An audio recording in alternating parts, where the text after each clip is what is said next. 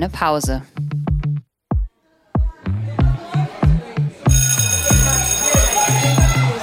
Begegnungen in der Teeküche.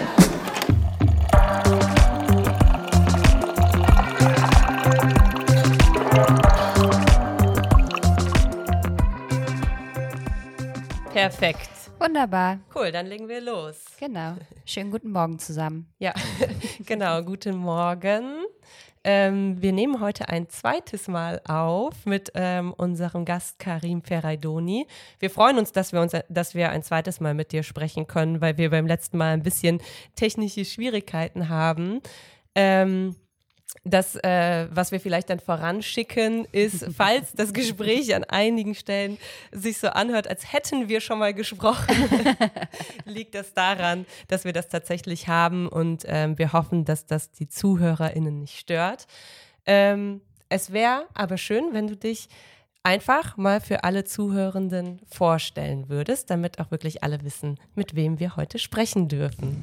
Ja, guten Morgen. Ähm, ich bin Karim Ferraidoni. Ich äh, bilde in äh, Bochum an der Ruhr-Universität äh, PpolitiklehrerInnen aus. Meine Arbeitsschwerpunkte sind Rassismuskritik in pädagogischen Institutionen, politische Bildung in der Migrationsgesellschaft und diversitätsbewusste Lehrerinnenbildung.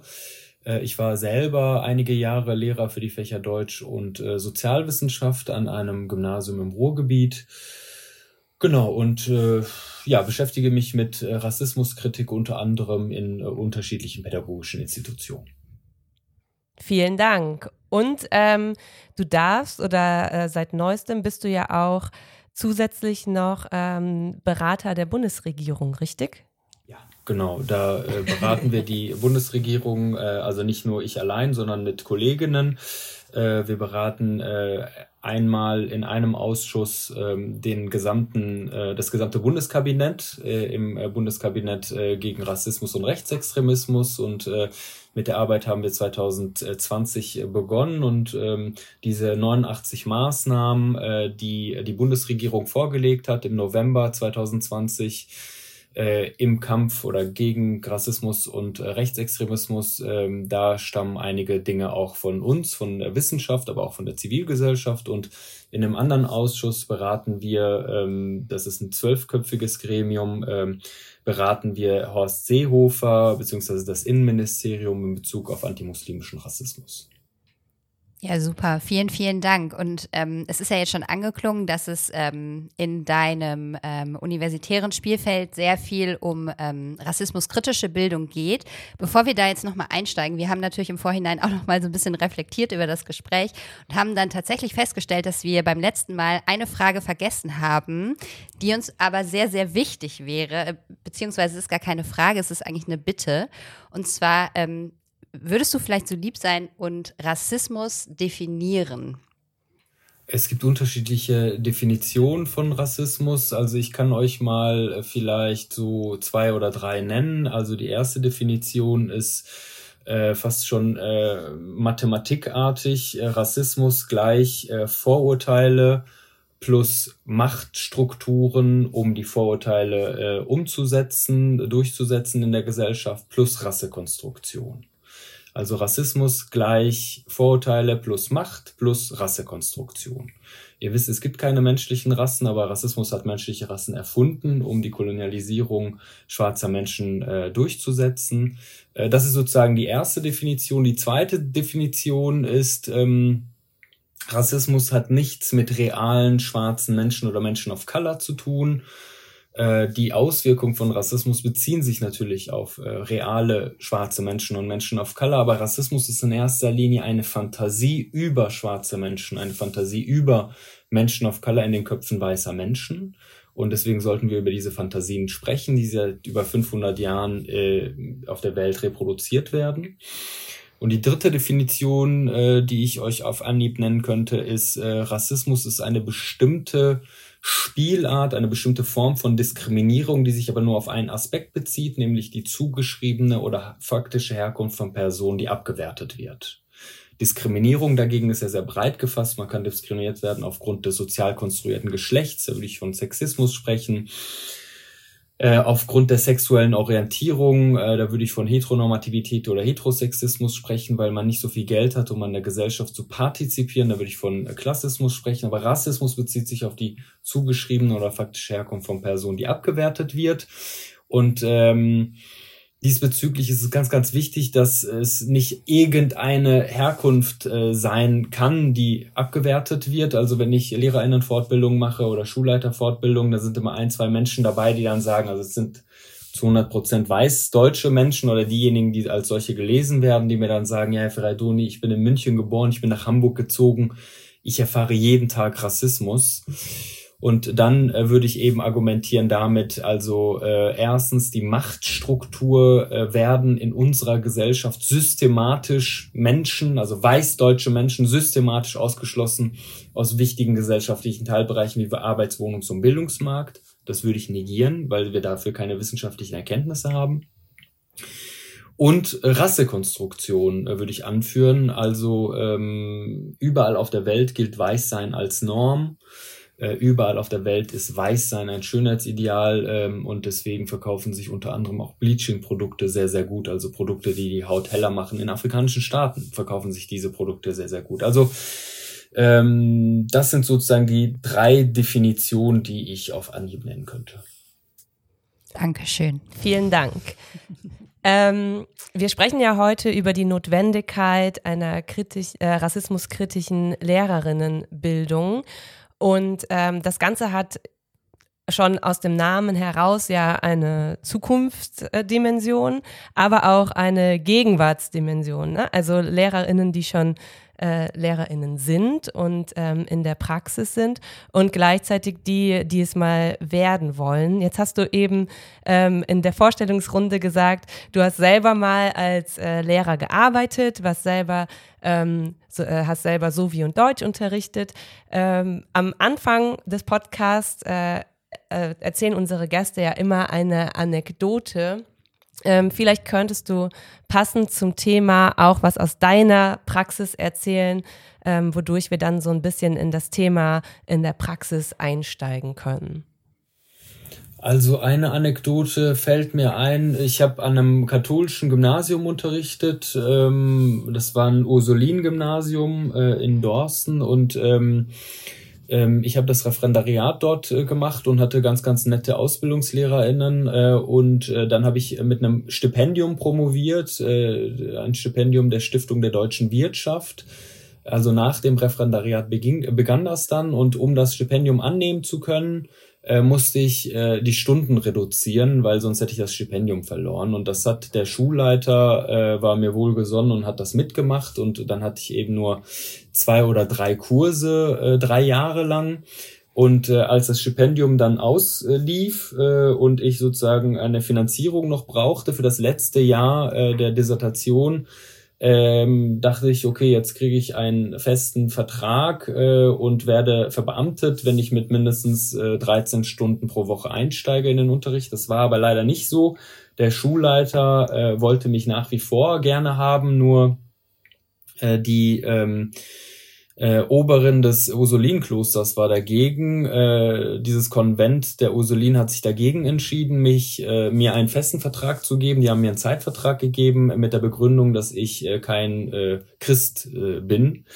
Ähm, und äh, im Zuge dessen äh, begannen Gespräche auch meiner Fachschaft, also Fachschaft Deutsch, Fachschaft sowie mit der Schulleitung und auch mit den ähm, Ursulin und äh, ein Kollege, äh, der in der ja katholischen Kirche sozusagen sozialisiert äh, worden ist und auch äh, sich engagiert, äh, seitdem er denken kann in der katholischen Kirche, hat dann einen Satz gebracht, äh, der mich äh, zum Nachdenken veranlasst hat. Der meinte dann nämlich, Karim, du bist einer von uns, warum behandeln die dich so? Und da wurde mir deutlich, dass äh, einige oder viele weiße Menschen, die selber keine Rassismuserfahrungen machen in ihrem Leben, erst im Alter von 50 Jahren merken, ähm, dass Rassismus sehr willkürlich ist, dass Rassismus auch diejenigen betrifft, die scheinbar normal in Anführungsstrichen sind und nicht nur diejenigen, die sozial abgehängt sind, dass Rassismus einfach überall auftritt und äh, es war, also ich finde diese Geschichte oder diese Episode sehr, sehr äh, interessant, weil ähm, für mich äh, als Mensch of Color äh, ist Rassismus, äh, seitdem ich denken kann in meinem Leben und deswegen äh, habe ich auch Strategien entwickelt, um äh, gegen Rassismus vorzugehen. Also ich sehe Blicke, ich deute Blicke, ich deute nicht nur äh, verbale Attacken, sondern wie sich Menschen mir gegenüber verhalten. Ähm, und für diesen Menschen, der über 50 Jahre alt war, war das total neu äh, in seinem Leben, äh, dass Rassismus eben äh, da ist äh, und diese Willkürlichkeit annimmt.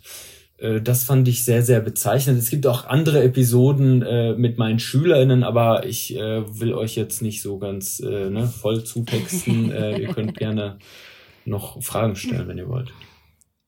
Ja, vielen, vielen Dank. Ähm, wir erinnern uns natürlich auch an die zweite Anekdote. Du hast nämlich beim letzten Mal noch eine zweite Story aus ähm, tatsächlich dem Unterricht erzählt, aber vielleicht kommen wir da äh, gleich nochmal drauf, weil jetzt gerade ähm, hast du ja ganz viele wichtige Dinge schon ähm, angesprochen und ähm, das, was du jetzt zuletzt benannt hast, äh, wenn du gesagt hast, du deutest quasi auch ähm, Blicke und Gesten und wie Leute auf dich zugehen, mit dir umgehen, dich ansprechen, ähm, einfach sind, wenn sie mit dir zusammen sind. Das sind ja sogenannte so Mikroaggressionen, denen man dann da quasi ausgesetzt ähm, ist. Und ähm, vielleicht kannst du davon ausgehen, das ist ja ähm, eine sehr persönliche Erfahrung, die du jetzt geteilt hast.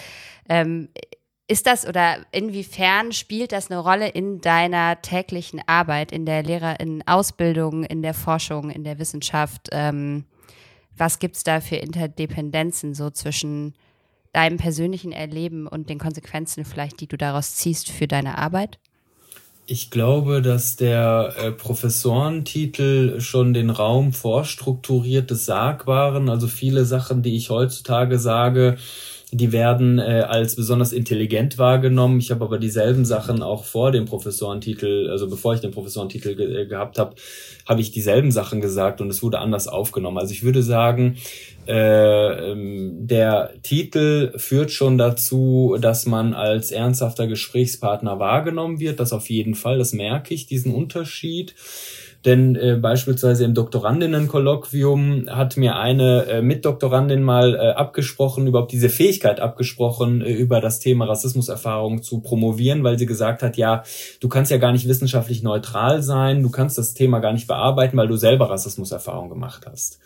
Also äh, das hat äh, sozusagen, das habe ich nicht alleine erlebt, das hat äh, auch Grada Kilomba beispielsweise erlebt und äh, stellt das in ihrem Buch Plantation Memories dar was einige Jahre vor meiner Dissertation erschienen ist. Das heißt, äh, es gibt eine Tradition in der akademischen Welt, ähm, in Deutschland, in Europa, auf der Welt, ähm, äh, dass äh, wir uns fragen müssen, also welche Stimmen werden ernst genommen, wer wird als Wissenschaftler wahrgenommen, wer ist neutral, ähm, wer ist parteiisch, wer wird als unwissenschaftlicher Betroffener wahrgenommen. Ähm, und dazu vielleicht noch einige Punkte. Ich glaube, es gibt keine Neutralität in der Wissenschaft, denn unsere Sozialisationserfahrungen, äh, die beeinflussen unsere Sichtweise auf unser Forschungsmaterial, das beeinflusst unsere Sichtweise und unsere Herangehensweise auf wissenschaftliche Methoden und auch auf unsere Auswertung. Ähm, also äh, deswegen ähm, glaube ich, äh, niemand kann neutral sein in der Wissenschaft. Neutrale Wissenschaft gibt es nicht. Ähm, wir haben zwar Gütekriterien der wissenschaftlichen Forschung, die, die wir uns natürlich, äh, die wir beachten müssen, aber es gibt keine Neutralität. Nur spannend ist äh, nicht nur, was gesagt wird, weil Rassismus generell ein tabuisiertes Thema ist, auch in der wissenschaftlichen Welt, sondern es äh, kommt auch darauf an, wer was sagt. Äh, also es kommt drauf an, äh, ich glaube auch äh, Alter spielt eine Rolle. Ich habe die Juniorprofessur mit 32 bekommen, also ein junger Mensch of Color, der irgendwie Professor wird.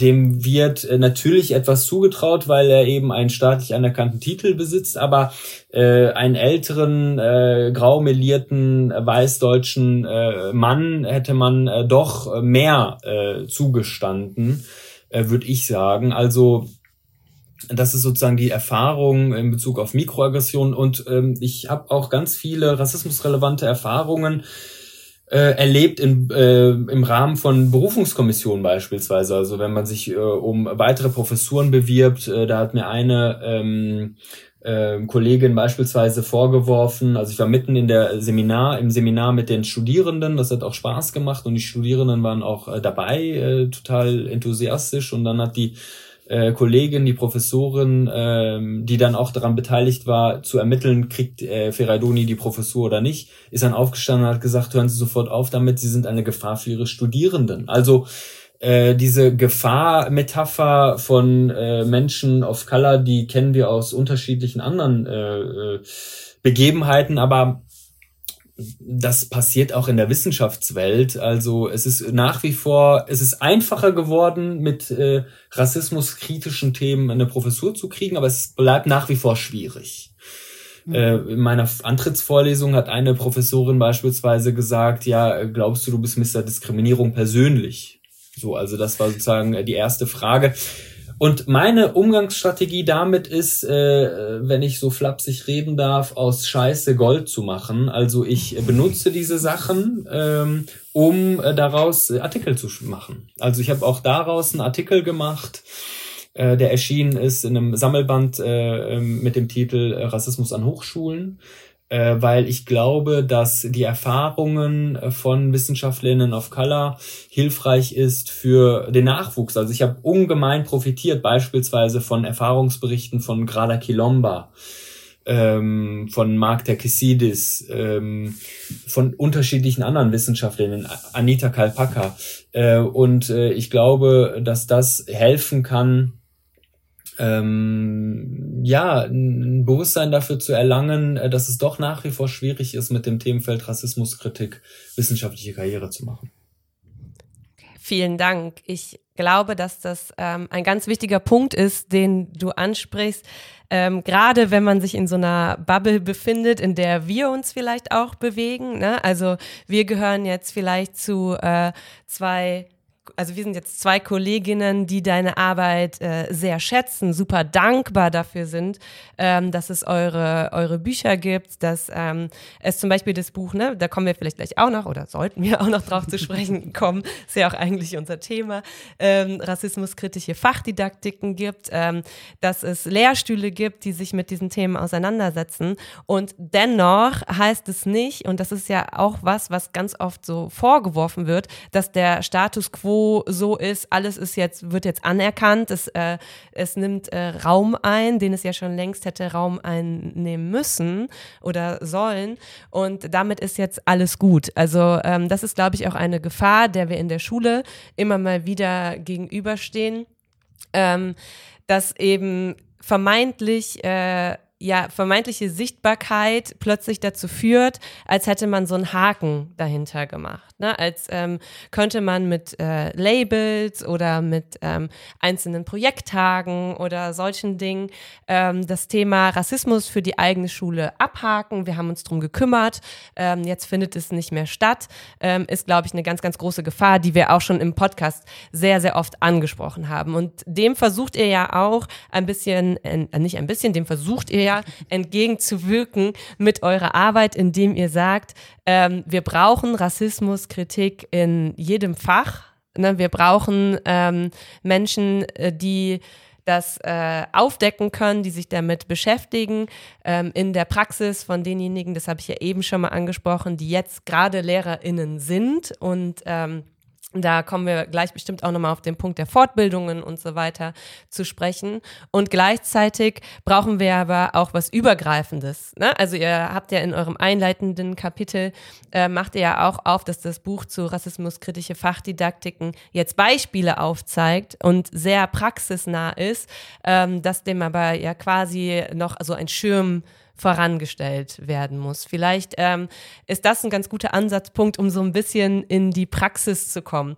Was würdest du dir denn für ähm, Schulen jetzt ganz aktuell wünschen? Wie könnten sie ähm, einen Ansatzpunkt finden, einen ersten, ähm, ja, einen ersten Startpunkt, an dem man sozusagen ansetzt, um diese, diese Reise so raus aus Happyland auch in Schulen ähm, tatsächlich zu starten, ohne dass man in diese Falle tappt, dass äh, wir haken das ab, wir machen eine Sache und äh, sind jetzt quasi so von ähm, ja, unserer Schuld in Anführungsstrichen natürlich irgendwie befreit. Ähm, also erstmal danke für die wertschätzende Art und Weise der Kommunikation. Das freut mich sehr. Ähm, also vielleicht einige Punkte erstmal ähm, davor. Ich möchte sozusagen nicht äh, äh, Tupoka Ogit äh, angreifen mit dem, was ich jetzt sagen werde, äh, weil ich glaube, dass sie großartige Arbeit macht. Nur ich kann mit diesem Begriff Happy Land nichts anfangen.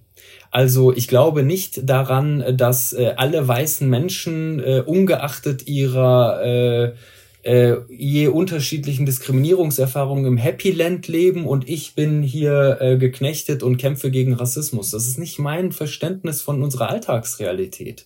Also wenn wir ähm, Kimberly Crenshaw ernst nehmen, wenn wir Intersektionalität ernst nehmen, dann kann ich nicht sagen, dass alle weißen Menschen im Happy Land leben und ich lebe sozusagen im Unhappy Land und versuche sozusagen gegen Ungleichheiten zu kämpfen.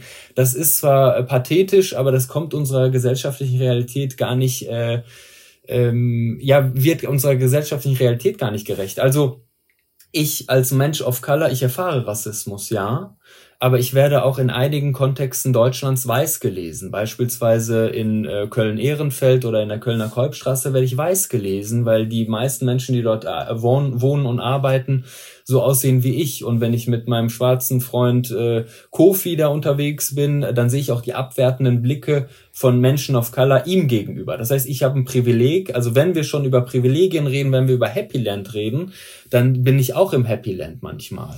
Äh, aber bleiben wir nochmal dabei bei Intersektionalität und Happy Land. Also ich erfahre zwar ähm, ne, eine Ungleichheitsstruktur in meinem Leben, die sich Rassismus nennt, aber als verbeamteter Juniorprofessor, der viel verdient, dem zugehört wird, der eine, ein Forum hat, der die Bundesregierung berät, der, wenn er will, Gastbeiträge schreiben kann äh, in Zeitungen, die von äh, Menschen gelesen werden, der privat krankenversichert ist, der heterosexueller Cis-Mann ist da muss ich ja sagen, also ich gehöre doch, äh, sorry, zu fünf Prozent der privilegiertesten Menschen überhaupt. Also wenn ich nicht im Peppyland lebe, dann weiß ich auch nicht, weil ich kriege sehr, sehr viel Geld, um am Schreibtisch zu sitzen und unterrichte nur vier Stunden in der Woche. Also, ich weiß nicht, also Happyland äh, hin oder her, finde ich bisschen schwierig, äh, weil ich glaube, dass ein weiß deutsch gelesener Mann, der queer ist, äh, und wenig verdient und ein Handicap besitzt, ich glaube, der besitzt in Deutsch in unserer Gesellschaft äh, viel weniger Privilegien als ich. Also ne, wir haben, äh, wir in der Wissenschaft haben das Problem, äh, die gesellschaftliche Realität in Modelle zu verpacken. Nur, ich glaube, mit so äh, Labels wie Happy Land und äh, so weiter kommen wir diesem ähm, kommen wir dem Ansatz, äh, die gesellschaftliche Realität in ähm, wissenschaftliche Methode, äh, wissenschaftliche Modelle zu verpacken, nicht näher. Ich glaube auch nicht, dass Schuld richtig ist. Ich äh, operiere jedenfalls, ich versuche jedenfalls nicht mit Schuld zu operieren. Ich gehe nicht äh, davon aus, dass äh, weißdeutsche Menschen äh, die TäterInnen sind und ich bin das Opfer. Also das würde meiner Lebensrealität überhaupt nicht entsprechen. Ähm, sondern ich gehe von Verantwortung aus. Und auch ich als Mensch of Color äh, habe eine bestimmte Verantwortung gegenüber rassismusrelevanten Dingen, die ich gelernt habe. Ich bin auch mit Sätzen aufgewachsen, die meine Eltern zu mir gesagt haben, wie äh, wir sind nicht so wie die anderen Ausländer, wir sind hier nicht zum Arbeiten hingekommen. Meine be beiden Eltern äh, waren AkademikerInnen. Und also ich habe beispielsweise wenn wir schon über Happy Land reden, ich habe beispielsweise nie die Erfahrung gemacht, dass der universitäre Raum ein Raum ist, der für mich äh, der Angst mit sich birgt. Ich habe immer die Universität seit dem ersten Semester, weil eben viele Familienmitglieder und auch meine beiden Eltern studiert haben, habe ich nie das, habe ich mich nie als Fremdkörper wahrgenommen. Und vielleicht ist es so, dass ich mich in diesem Bezug mehr im Happy Land befinde als ein weißdeutscher äh, Mann oder eine weißdeutsche Frau, die als erste in ihrer Familie die Universität besucht. Vielleicht fühlt die sich viel fremder als ich. Also wenn wir über Happy Land reden, dann müssen wir wirklich ehrlich sein und nicht nur in Bezug auf Rassismus reden, sondern über unterschiedliche Dimensionen, die unsere Person ausmachen.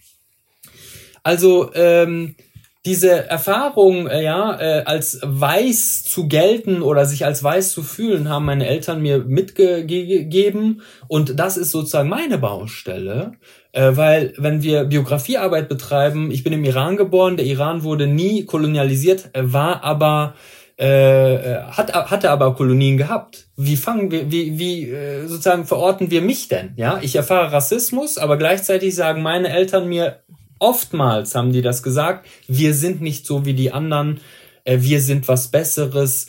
Äh, die sind auch extra in einen Stadtteil gezogen, nachdem die paar Jahre in Deutschland waren, wo es wenig äh, Personen of Color gab. Also ich, was ich mir wünsche, ist, vielleicht sollten wir diese die, die Diskussion weniger mit Schuldgefühlen aufladen, sondern ähm, sensibler miteinander umgehen. Ähm, was hat diese Erfahrung gemacht mit mir? Also wir sind nicht so wie die anderen, immer wieder zu hören.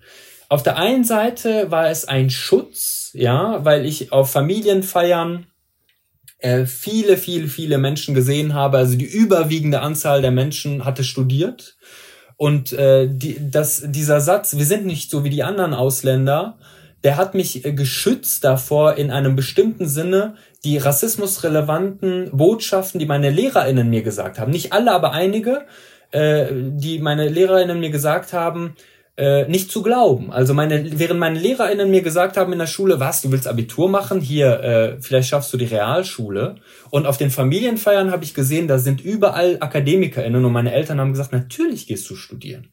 Das bringt wiederum anderen Druck mit sich, aber das hat mich sozusagen dazu, davor geschützt, diese rassismusrelevanten Wissensbestände, die meine LehrerInnen mir gesagt haben, zu übernehmen. Gleichzeitig war das hochgradig klassismusrelevant. Wir sind nicht so wie die anderen. Also rassismusrelevant und klassismusrelevant.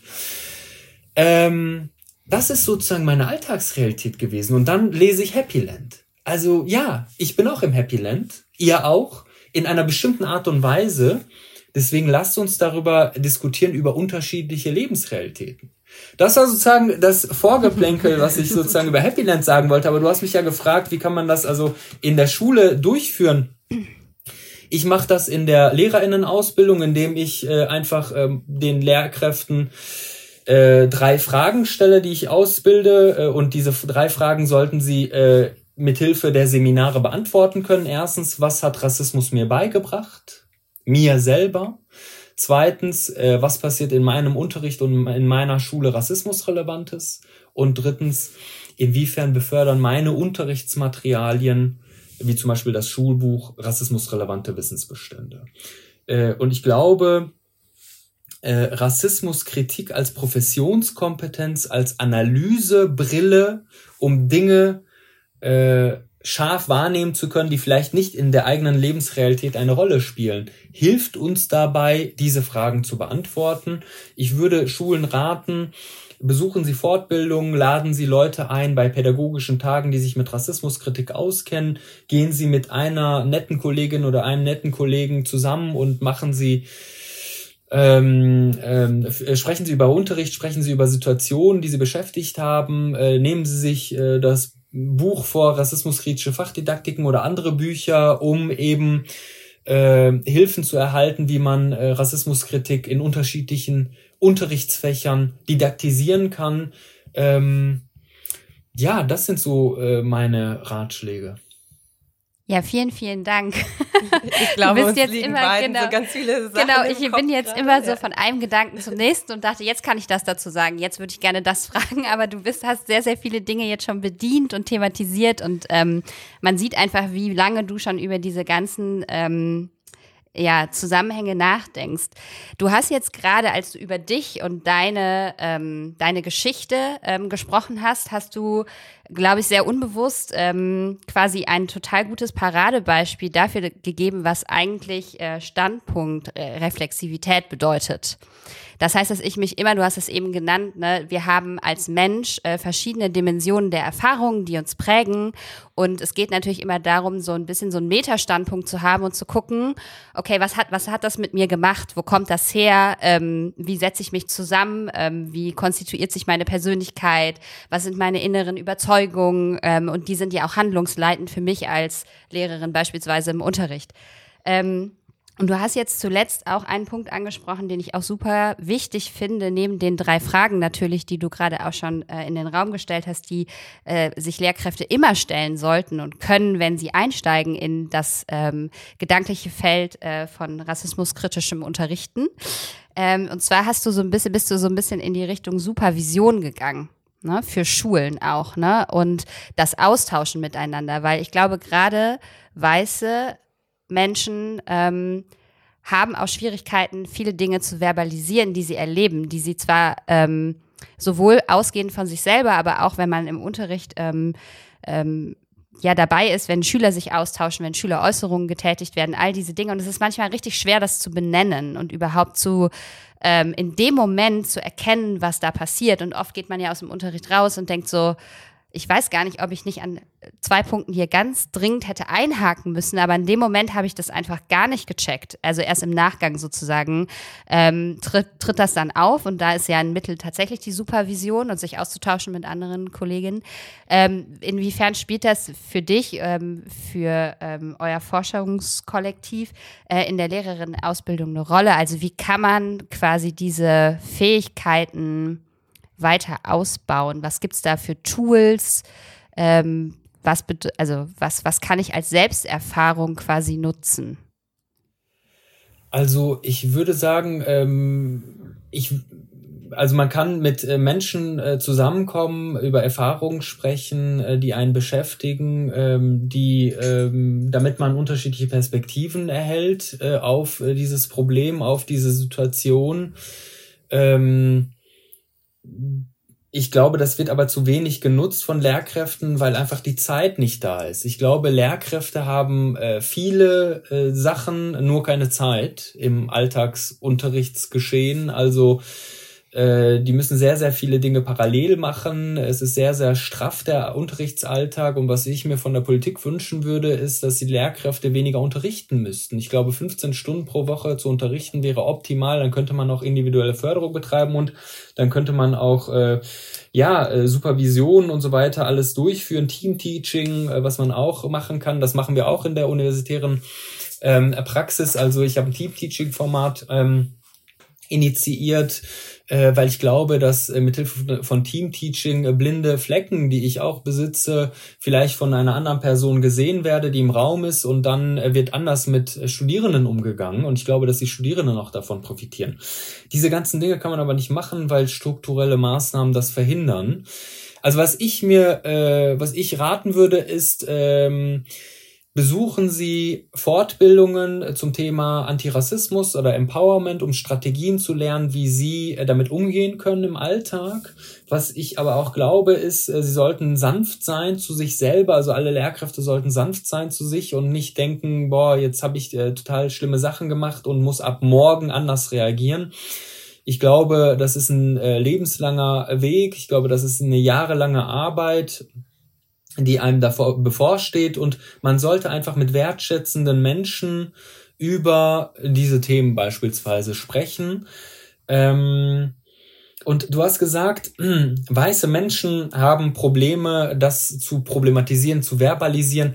Also auch Menschen of Color und schwarze Menschen haben Probleme, das zu verbalisieren. Also was eine, eine, ein Ergebnis meiner Doktorarbeit war ja, ich habe Fragebogen, äh, Fragebögen entwickelt, 159 äh, äh, Fragebögen habe ich ausgegeben an LehrerInnen of Color und mit zehn habe ich Interviews geführt aus diesem Pool dieser 159 Personen.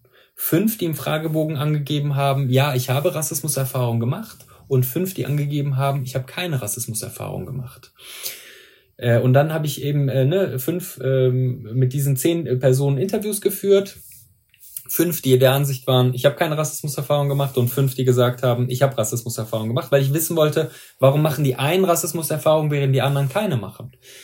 Und ein Ergebnis, was ich als spannendes Ergeb spannendstes Ergebnis der Dissertation bezeichnen würde, ist, sämtliche der fünf Personen, die im Fragebogen angegeben haben, ich habe noch nie Rassismuserfahrung gemacht im Berufskontext, haben mir von zum Teil eklatanten Rassismuserfahrungen berichtet und waren trotzdem der Meinung, nö, Rassismus habe ich nicht erlebt. Also dieses Problem, äh, äh, Rassismus nicht verbalisieren zu können, das haben nicht nur weiße Menschen, sondern auch diejenigen Menschen, die Rassismus erleben. Warum haben die das Problem? Weil äh, wir in unserer Gesellschaft Rassismus tabuisieren, äh, weil wir nicht gelernt haben, über Rassismus zu sprechen, weil einige Menschen uns äh, einreden wollen, Rassismus gab's ja, aber nur in der Zeit von 33 bis 45 oder äh, in der Zeit von 33 bis 49, je nachdem. Ähm, und seitdem Deutschland demokratisch ist, gibt es keinen Rassismus mehr in Deutschland. Äh, also diese zeitliche Verschiebung auf 33 bis 45. Andere wiederum glauben, Rassismus gibt es nur bei der extremen Rechten und äh, äh, Menschen, die die Grünen wählen oder bei der GEW sind oder für Geflüchtete gespendet haben, die sind nicht in der Lage, rassistisch zu sein. All diese Irrglauben führen dazu, dass selbst diejenigen, die Rassismus erleben und mir davon berichten, selbst sagen, Rassismus habe ich nie erlebt.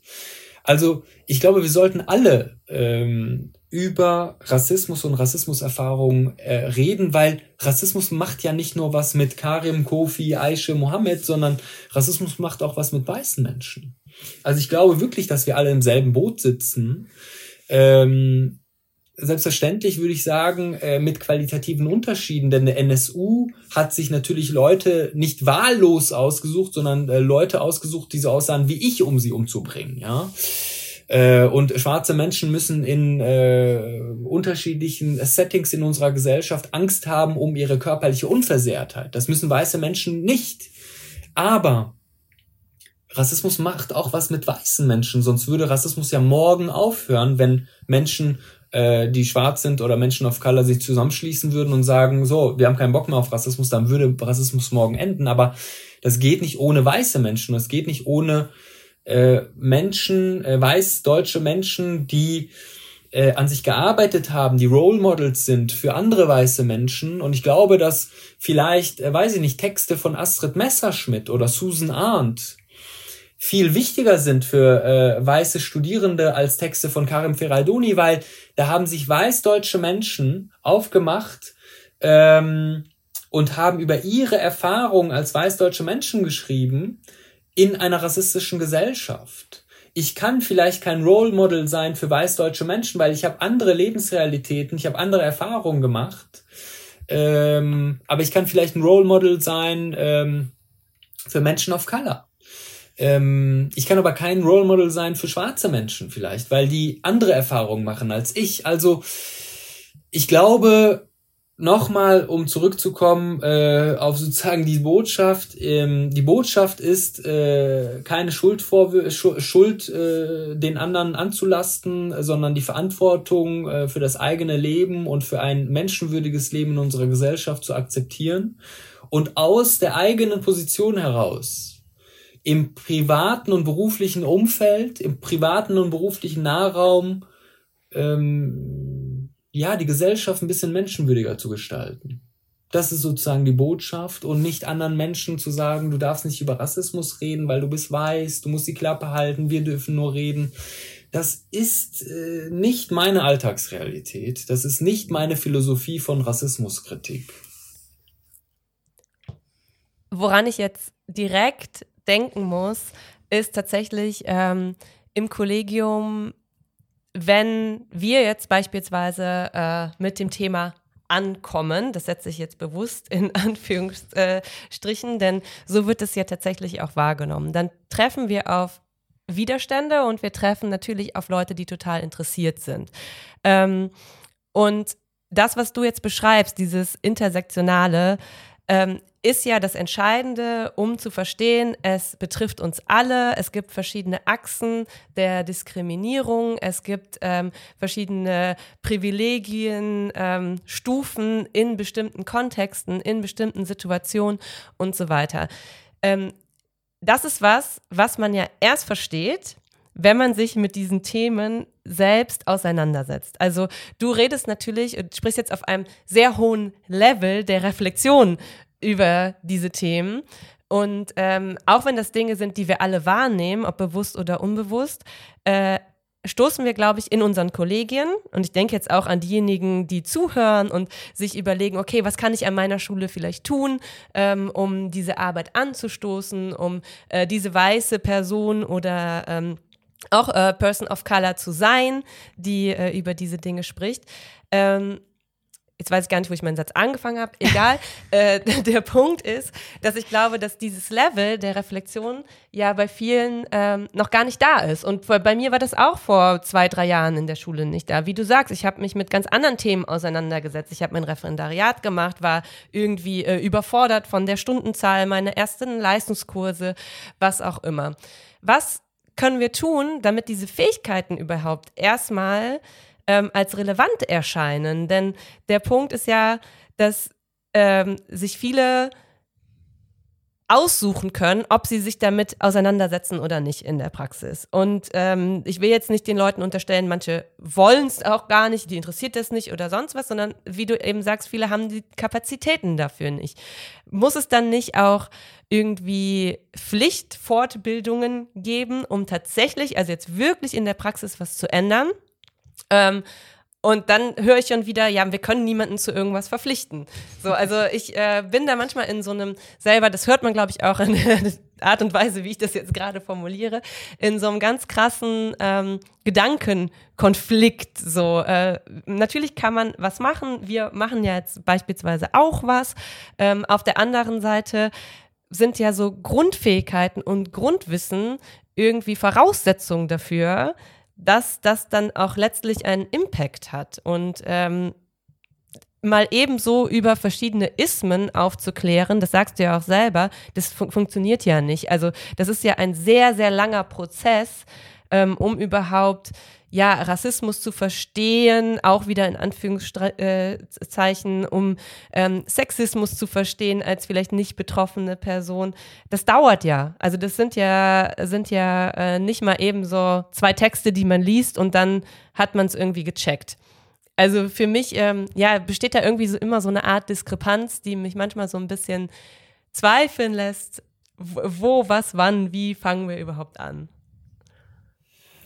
Ja, also ich glaube, äh, das ist eben genau die Intention, warum ich äh, Bücher schreibe zum Thema Rassismus, Kritik und Schule, warum ich Vorträge halte, warum ich Fortbildung mache, äh, damit man das in, den, in das Kanon einschreibt. In das Kanon äh, oder in den Kanon äh, des ähm, der Lehrerinnenbildung. Also ich schreibe das, ich möchte das gerne in den Kanon der Lehrerinnenbildung äh, einschreiben, die Rassismuskritik. Und deswegen äh, schreibe ich diese Bücher, äh, indem ich sage, äh, ihr könnt keine guten Lehrkräfte werden, wenn ihr äh, Rassismus, wenn ihr nicht in der Lage seid, äh, rassismuskritisch zu arbeiten, dann könnt ihr keine guten Lehrkräfte werden. Also indem man das nicht als, äh, keine Ahnung, ähm, fakultativ ansieht, äh, freiwillig, äh, könnt ihr mal dran teilnehmen, sondern als verpflichtendes Element, nicht als Add-on der Lehrerinnenbildung. Ähm, und ich kann die Kolleginnen jetzt nicht zwingen, daran teilzunehmen, ähm, aber ich glaube, dass die Politik einige Maßnahmen äh, initiieren kann, äh, beispielsweise Lehrkräfte zu verpflichten, überhaupt in einer bestimmten, in einem bestimmten Zeitraum eine bestimmte Anzahl von Fortbildungen überhaupt machen zu müssen. Analog zu der Ärzteschaft. Also die Ärzte in Deutschland, die Ärztinnen in Deutschland müssen in einem bestimmten Zeitraum eine bestimmte Fortbildungspunktzahl äh, erreichen. Und ich habe vorgestern noch ähm, mit äh, einem, nee, gestern war das, Dienstag, äh, mit einem äh, Mitarbeiter des äh, Schulministeriums in Nordrhein-Westfalen gesprochen und habe genau das nochmal vorgebracht. Also ich habe das, glaube ich, sieben, acht Mal jetzt zu unterschiedlichen Personen gesagt, die in unterschiedlichen Ministerien arbeiten, verpflichtende Fortbildungen einzuführen mit einem Punktesystem für Lehrkräfte. Und wenn man sich dann äh, von einer A13 auf eine A14-Stelle bewirbt, dann muss die Schulleitung mal prüfen, äh, wie viel, äh, wie viel Fortbildungspunkte hat der Ferraidoni in den letzten sieben Jahren denn gesammelt. Ach, gar keine Punkte, weil er an gar keiner Fortbildung teilgenommen hat. Dann äh, kann man äh, sich nicht äh, befördern lassen zum Beispiel. Also sowas würde ich mir wünschen. Ich glaube, dass aber, also ich würde das nicht so äh, pessimistisch sehen. Ich glaube, dass wir in äh, Gleichzeitigkeiten denken sollten äh, in Bezug auf Rassismuskritik. Ich glaube, Deutschland ist im Jahr 2021 so rassismuskritisch wie noch nie in der Geschichte. Die Bundesrepublik jedenfalls.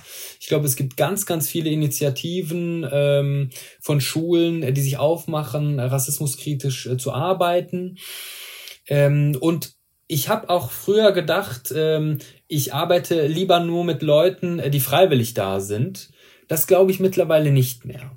Also ich glaube mittlerweile nicht mehr, dass man äh, in Bezug auf Rassismuskritik auf Freiwilligkeit setzen sollte, weil auf Freiwilligkeit setzt man auch nicht auf andere, äh, in anderen Punkten. Ne? Also weiß ich nicht, äh, Classroom Management, äh, da wurde mir auch nicht vom Fachleiter gesagt, ja, wenn du nicht willst, musst du dich jetzt damit nicht beschäftigen, sondern das wurde einfach vorausgesetzt.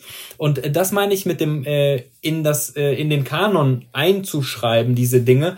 Also ich versuche jedenfalls äh, die ZFSLs an Bord zu holen. Ähm, äh, wenn ich neue Publikationen habe, dann haben wir so ein System bei uns äh, in der äh, an der Juniorprofessur, dass eine Mitarbeiterin von mir alle ZFLs, äh, ZFSLs, äh, also Zentren, Zentren für schulpraktische Lehrerinnenbildung in der zweiten Ausbildungsphase der Lehrkräfte anschreibt und sagt, hier, das ist eine neue Publikation und das E-Book könnt ihr euch da runterladen. Äh, das ist sozusagen meine äh, Gangart. Ähm, dass, also dann die Vision zu haben, irgendwann äh, ist in dem Reader, in dem verpflichtenden Reader des ZFSL Köln ein Kapitel zur Rassismuskritik. Und das wird genauso behandelt wie Classroom Management, individuelle Förderung, egal was. Das würden wir uns auch wünschen. ich finde die Vorgehensweise auch total ähm, gut und ich finde auch gut, dass äh, das so optimistisch gedacht ist. Also ich glaube auch, dass das der einzige Weg ist.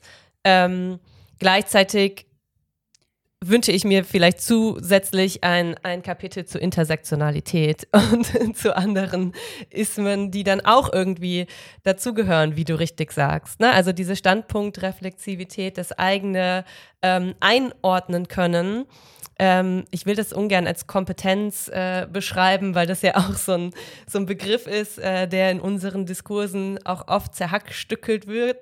Aber so diese Fähigkeit dazu, ähm, ja, sich mit sich selbst auseinanderzusetzen, ist natürlich etwas, was äh, man jemandem nicht so leicht beibringen kann, aber irgendwie Teil der Ausbildung sein muss und auch Teil oder sein sollte, damit ähm, man zu einer ja anderen Lehrerinnenschaft in der Zukunft kommt, für die das selbstverständlich wird, diese Dinge mitzudenken. Ähm, vielleicht an dieser Stelle einfach auch nochmal vielen, vielen Dank, weil ich kann mir nur so, so ja, Ansatz. Im, also ich stelle mir jetzt einfach krass vor, wenn man als so ein Institut sagt, so, los geht's, äh, wir schreiben die jetzt alle an und äh, das ist, also das ist ja wissenschaftliche Aktivismusarbeit irgendwie. Das ist ja so ein bisschen vernetzt, tatsächlich. Ja, aber ich will ja auch, dass meine Texte gelesen werden, weil äh, deswegen mache ich ja solche Podcasts, deswegen gehe ich ja in die Medien, ähm, weil ich glaube, zum einen, A, ähm, ich werde von Steuergeldern bezahlt, also ich habe äh, eine Verpflichtung, äh, so viele Leute, äh, die wollen, äh, daran partizipieren zu lassen. Und äh, diejenigen, die nicht wollen, stupse ich an, äh, wo ich denke, ähm, dass das ganz sinnvoll wäre, zum Beispiel ZFSLs. Mhm. Ähm, und ich glaube, sonst äh, schreiben wir in der Wissenschaft äh, Bücher und Artikel, die sowieso niemand liest. Oder wir haben drei LeserInnen und das sind andere ProfessorInnen und man sieht sich einmal im Jahr auf wissenschaftlichen Tagungen und sagt dann, wie toll der Text war oder wie schrecklich der Text war. Geht auch, ne? Also kommt auch immer wieder vor. Aber äh, ich glaube, dass äh, WissenschaftlerInnen äh, keine Scheu haben sollten, davor in die Öffentlichkeit zu gehen und ihre Ergebnisse vorzustellen. Das bedeutet ein bisschen mehr Arbeit, aber ich glaube, Wissenschaftskommunikation ist schon sinnvoll, damit man ja auch äh, was bewegen kann, weil es geht mir nicht nur darum, irgendwie zu ermitteln, äh, 27 Prozent haben Rassismuserfahrungen und dann, okay, nächste Studie, sondern es geht ja auch darum, das einzuspeisen in die Lehrerinnenbildung, damit ein Erkenntnisgewinn daraus entstehen kann. Und damit das passieren äh, kann, muss ich meine Ergebnisse auch für die Praxis so aufbereiten, äh, dass wir beispielsweise fachdidaktisch arbeiten können ähm, und vor allem, also ich bin ja Fachdidaktiker. Ich habe den Anspruch, äh, Theorie und Praxis miteinander zu verzahnen. Ähm, und deswegen erscheint mir das logisch, einfach an die Kolleginnen heranzutreten äh, und auch, äh, keine Ahnung, diese Schulleiterfortbildungen zu machen, äh, weil ich das wichtig finde. Total. Vielleicht können wir an der Stelle einfach nochmal ganz kurz auch Werbung machen ähm, für den Sammelband, das Handbuch, das Praxishandbuch, ähm, was ihr äh, zusammen mit äh, einem Kollektiv herausgegeben habt, rassismuskritische Fachdidaktiken. Da findet man eben zu ganz unterschiedlichen Disziplinen ganz konkrete Unterrichtsvorschläge auch mit Materialien übrigens. Das ist für LehrerInnen ja auch mal ganz ja, interessant. Auch genutzt. Genau, und ähm, wir haben auch darüber geredet, dass es natürlich immer eine Möglichkeit ist, Schulen haben ja auch gewisse Budgets, also die Fachschaften haben Budgets. Man kann solche Dinge dann auch über solche Budgets finanzieren. Und was mir jetzt auch noch während unseres Gesprächs so in den Kopf gekommen ist, darüber reden wir auch äh, sehr häufig, dass man natürlich, wenn man dann ähm, Fachkonferenzen ist ja auch ein sehr umstrittenes Thema in Schule.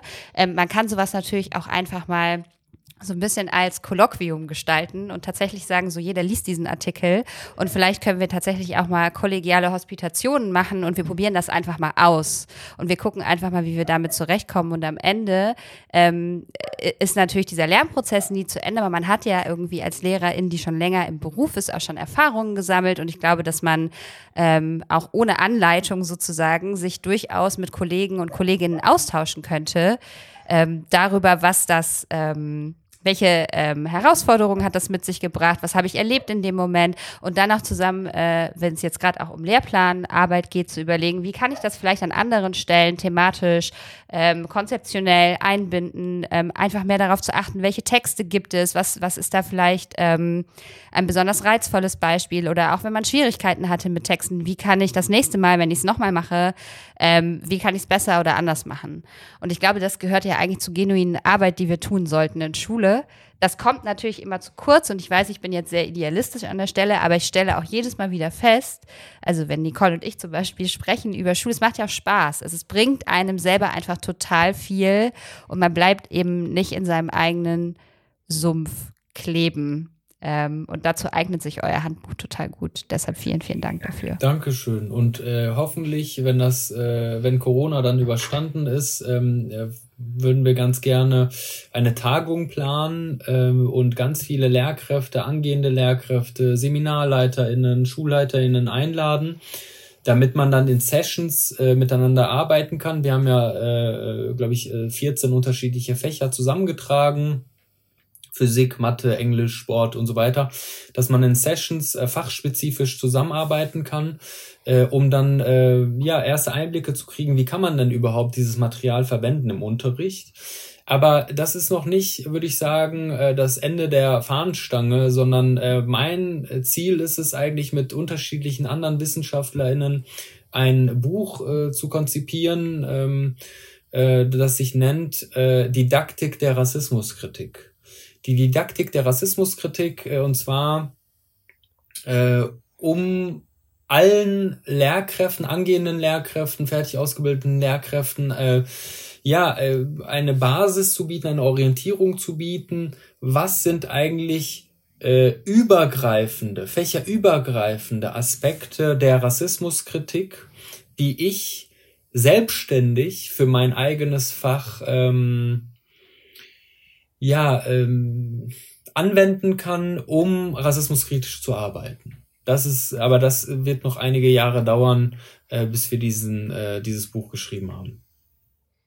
ja, es sind ja auch so viele verschiedene Ebenen, auf denen sich das abspielt. Ne? Also ich glaube, die Arbeit in den Fachschaften ist was sehr Konkretes. Ne? Das ist total äh, gut, dass man da quasi direkt in die Praxis starten kann. Das ist ja auch was, ähm, was man zum Beispiel in LehrerInnen-AGs dann auch immer wieder erlebt, dass man auch wir jetzt gerade, ne, dass dann immer so eine große Diskrepanz herrscht zwischen, ja, wie viel Theorie machen wir jetzt hier, um uns irgendwie gegenseitig so ein bisschen ähm, neuen Input zu liefern und inwiefern können wir auch direkt in die Praxis. Und ähm, ich glaube, die Arbeit in den Fachdidaktiken ist auf diesem Level was total gut ist, weshalb es ja auch total Sinn macht, dass äh, ihr damit startet, ne? also dass es äh, dass, äh, diesen Sammelband tatsächlich schon gibt und man sagen kann, hier, das ist die äh, Geografiestunde, probier sie doch einfach mal aus und beim nächsten Mal sprechen wir drüber.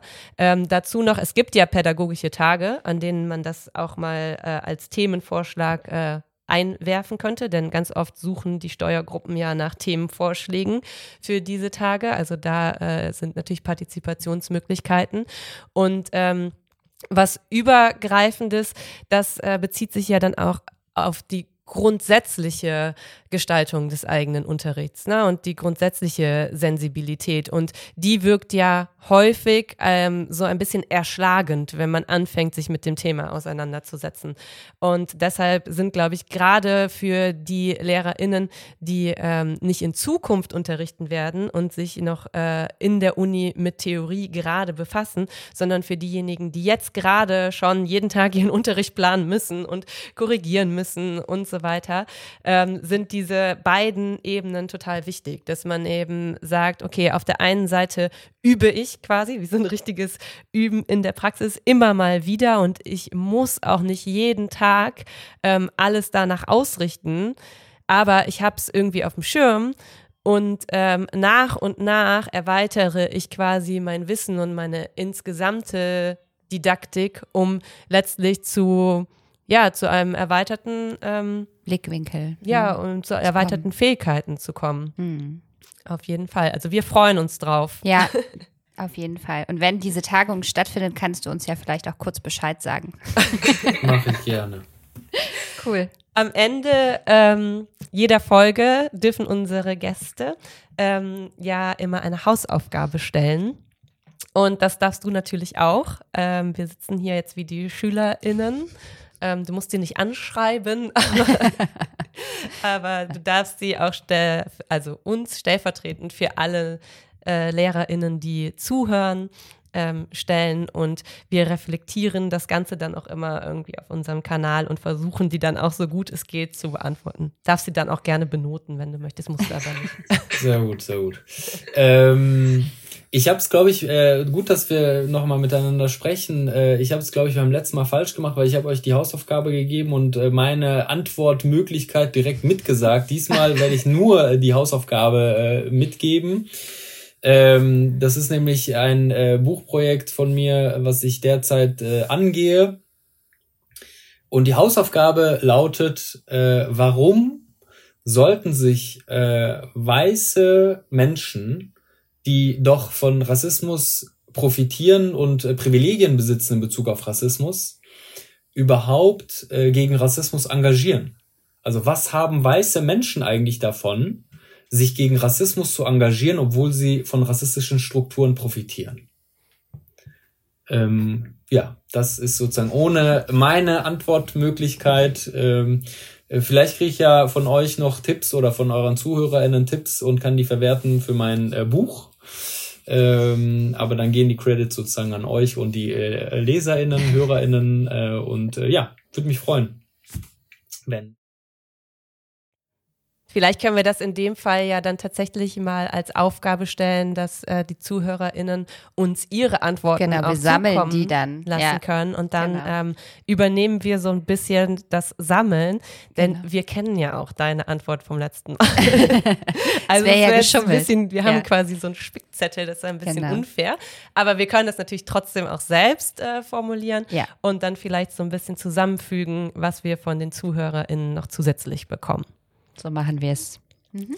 Hast du noch irgendeinen Tipp neben äh, deinen Büchern, die wir ja so oder so in die Shownotes packen und ähm, verlinken und so weiter, als äh, Lektüre, als irgendetwas Grundlegendes? Ähm, wir haben uns so ein bisschen vorgenommen, dass wir das auch ein bisschen versuchen zu sammeln. Wir geben ja auch immer Lektüre-Tipps, aber es ist natürlich noch besser, wenn die auch von unseren Gästinnen kommen ähm, dann kannst du das jetzt loswerden. Genau, Grada Kilomba habe ich ja äh, zitiert, ähm, als ich gesprochen habe. Plantation Memories, ein sehr, sehr gutes Buch, finde ich. Susan Arndt äh, hat ein äh, Einführungswerk geschrieben, äh, bei CH Beck erschienen, äh, Rassismus 101 Frage, 101 Antwort. Ähm, Maisha Auma und andere äh, haben äh, Mythen, Masken, Subjekte äh, geschrieben als Buch. Äh, das äh, ist schon so ein fortgeschrittenes Level, würde ich sagen, nachdem man sich schon ein bisschen mit äh, Rassismuskritik beschäftigt hat. Äh, Paul Metzgerel, Susan, äh, äh, Paul Metzgerel und Anne Broden haben ein Standardwerk geschrieben, äh, äh, finde ich jedenfalls. Rassismus bildet heißt das. Ähm, ja, das sind so die Werke, die ich äh, so auf Anhieb vorschlagen würde.